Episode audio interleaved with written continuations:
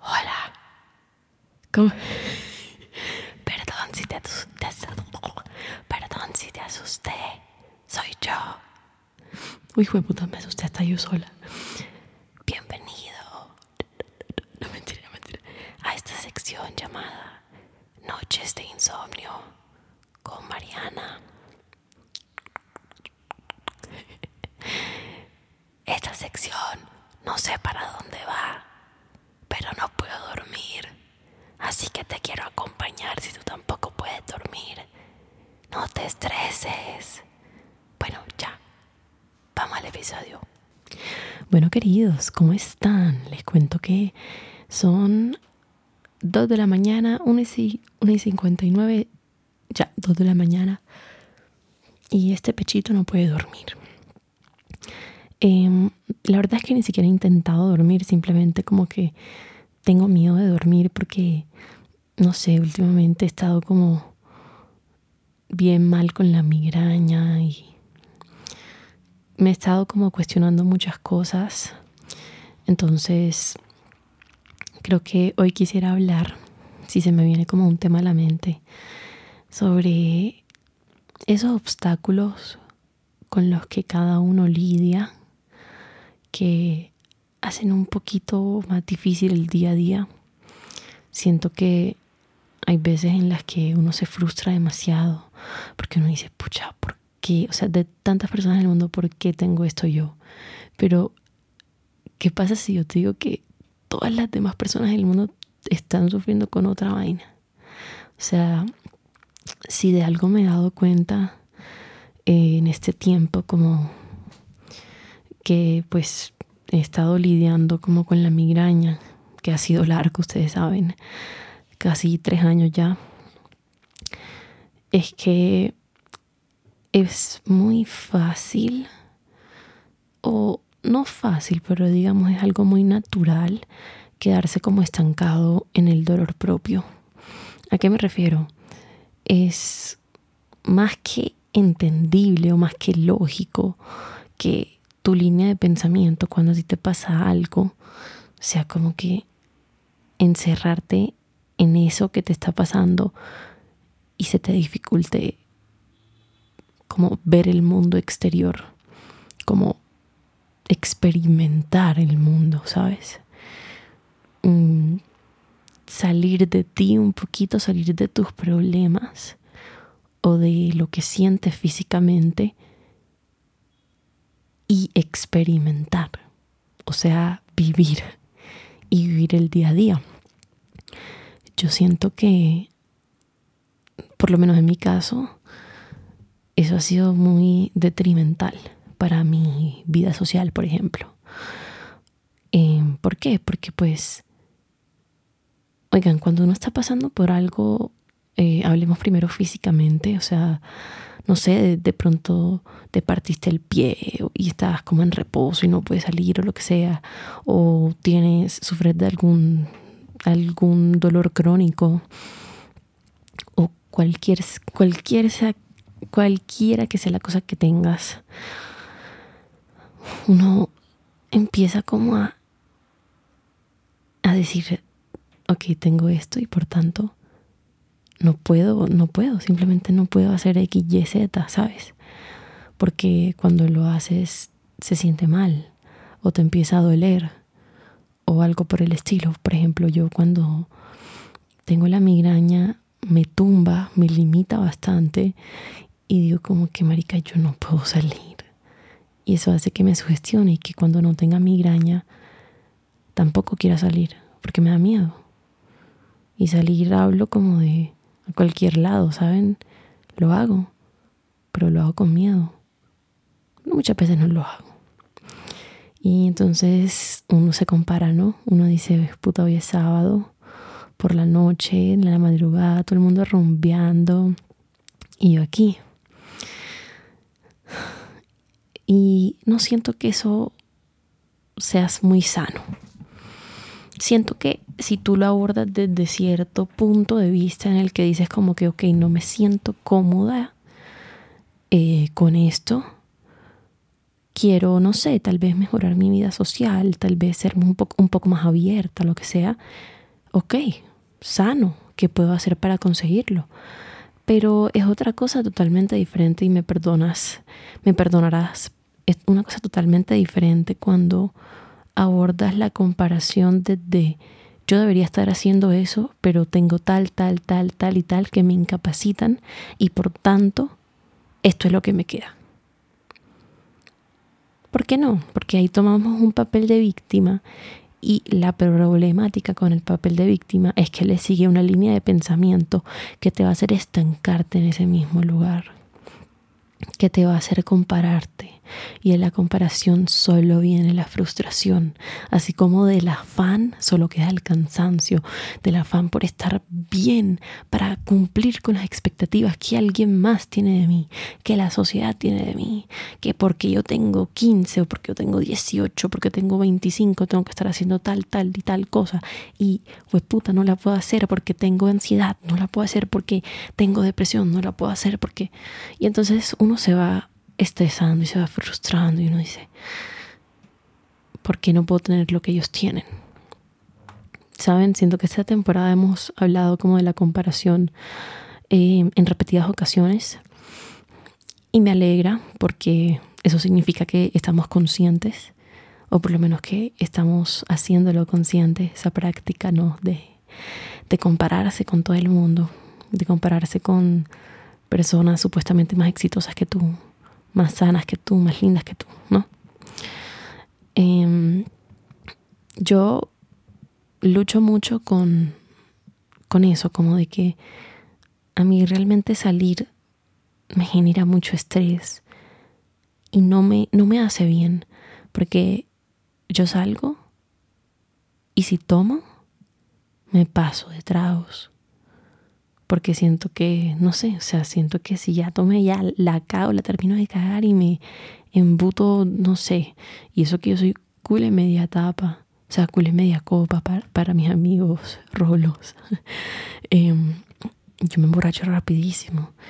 Y entonces ni siquiera es como que sí, la pasé súper bien, no sé qué y tal, para que al día siguiente por lo menos ese guayabo como que uno diga, puta, culé guayabo, pero la pasé bien. No, ni siquiera yo no la paso bien saliendo de fiesta, ¿sabes?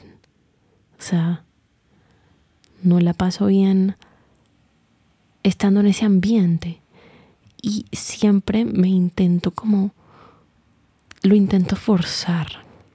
Lo intento forzar porque se supone que eso es lo que a mí me debería gustar. Pero, Marica, si tú intentas algo una y otra y otra vez y no te gusta, mi hermana, o sea, mi hermano. Es como, por algo será, ¿me entiendes? Por algo será.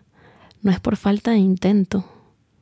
Es porque simplemente, marica, de pronto ese no es tu parche, ese no es tu, tu manera de divertirte, tu manera de soltar. Porque hay personas que ven eso como una manera de soltar y está perfecto. Bien por ellos, qué rico, marica. Y eso no significa que te tengas que cerrar por completo a esa experiencia eh, que se te venga a la mente cuando hablamos de esto, solamente porque han habido ocasiones en las que no te ha gustado. No, marica, yo hay veces que salgo y la paso rico, pero no lo disfruto así como que mi primera idea de un plan sea puta rumba y no sé qué. No, lastimosamente mi círculo social es muy de salir y a veces a mí como que me faltan ganas, ¿sabes? Como que por la migraña o por el dolor de espalda o por lo que sea, me sugestiono y para mí es difícil. Es difícil y pues viene como la soledad, ¿no? Como de, mira, toda esta gente haciendo esto y yo acá, etcétera, etcétera. Y a eso nada más te, te, quiero decir algo, si digamos ese es el tema por el que estás carcomiéndote la cabeza, cada loco con su cuento, hermano. Cada loco con su cuento. O sea, si a ti te hace feliz quedarte en la casa viendo películas, haciendo cerámica, pintando, no sé, montando patines, alguna mierda así, marica, ¿qué tiene de malo? O sea, nosotros estamos aquí para aprender a sanar. Y en ese proceso vamos a encontrar muchísimas cosas.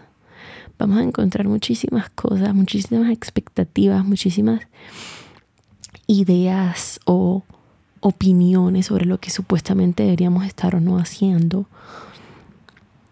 Y es válido escucharlas, es válido ponerlas a prueba, pero el que toma la decisión de hacerlas o no, de que te afecten o no, de darles la oportunidad o no, eres tú.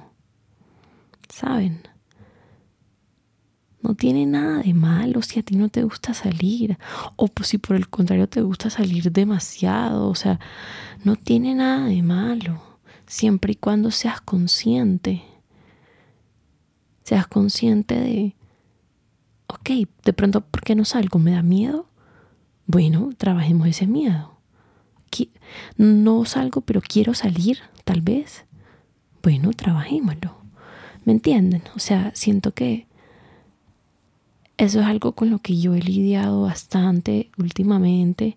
Últimamente, toda la vida, la verdad. Bueno, por lo menos desde antes que tuviera migraña. Eh, hablando de eso, oigan, hoy ay, fue un día tan difícil con la con mi mejor amiga la migraña. Eh, me desperté con migraña, oiga, me tocó hacer un trabajo, unas manualidades ahí, todas maricas, Dios mío. Ah, me, quedó me quedaron lindas, ¿para qué?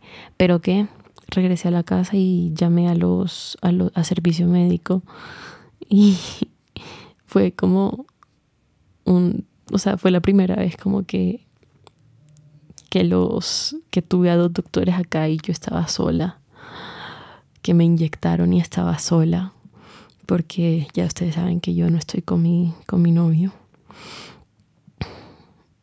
Y me dolió, oigan, me dolió como ese choque de, pucha, estoy solita. O sea, no sé, me puse a pensar como que ah, mi red de apoyo, dónde está cómo se vería o no sé pensamientos así como de cuando uno está triste, ¿no? Em, pero pues sí, se logró, ¿saben? Como que ese es otro mensaje que quisiera transmitirles hoy. Nadie, nadie ha dicho que es fácil. Y si te dijeron que iba a ser fácil, te mintieron. Pero todo pasa. Créeme que aun si tú no te sientes capaz, cuando no tienes otra opción, tú mismo te demuestras lo fuerte que eres, lo capaz que verdaderamente eres. Te empieza a brotar. Me acuerdo que Bob Marley en su momento dijo una frase que a mí se me quedó pegada hasta el sol de hoy. Y la escuché por primera vez cuando estaba en cuarto de primaria. La frase decía, tú nunca sabes lo fuerte que eres hasta que ser fuerte es la única opción que tienes. Yo me apoderé de esa frase y dije, así es. Oigan, en estas noches de insomnio es como tan complicado ver la luz más allá de la oscuridad. Literalmente la luz siendo como el amanecer. Porque uno dice, Dios mío, ¿hasta cuándo? ¿Hasta cuándo? ¿Hasta cuándo? Ayúdame a dormir, ayúdame a dormir. Alguna fuerza que se apodere de mí y me lleve a dormir, hijo de puta. Y uno se frustra y uno dice, marica. Ah. Yo sé que es complicado, pero siempre te terminas durmiendo. Eso es lo importante. Es como todo en la vida es como cuando a uno le dicen, tú ya has estado aquí, tú ya has estado en esta posición y has salido adelante. Te has demostrado a ti mismo lo capaz que eres. Así sea porque te lo propusiste o porque no tuviste opción, porque nadie más estaba a tu alrededor y te tocó sanar solo, te tocó arreglar las cosas solo, lo hiciste. Y lo vas a volver a hacer, sin importar que sean una, dos, cien, trescientas veces, porque ya te has parado después de haber estado tanto tiempo en el suelo. Ya te has parado. Y te vas a volver a levantar. Te vas a volver a levantar. Y vas a sanar. Y va a llegar un día en el que todas esas cosas que tú están lejanas para ti van a estar a la vuelta de la esquina esperándote. Porque todas estas noches de insomnio, todo el estrés, toda la sobrepensadera, la ansiedad, tú vas a encontrar la manera de canalizarlo para hacer algo que amas, para convertirte en una persona que verdaderamente es más increíble de lo que tú te llegas a imaginar. Ya eres increíble. El punto ahora es que te lo creas.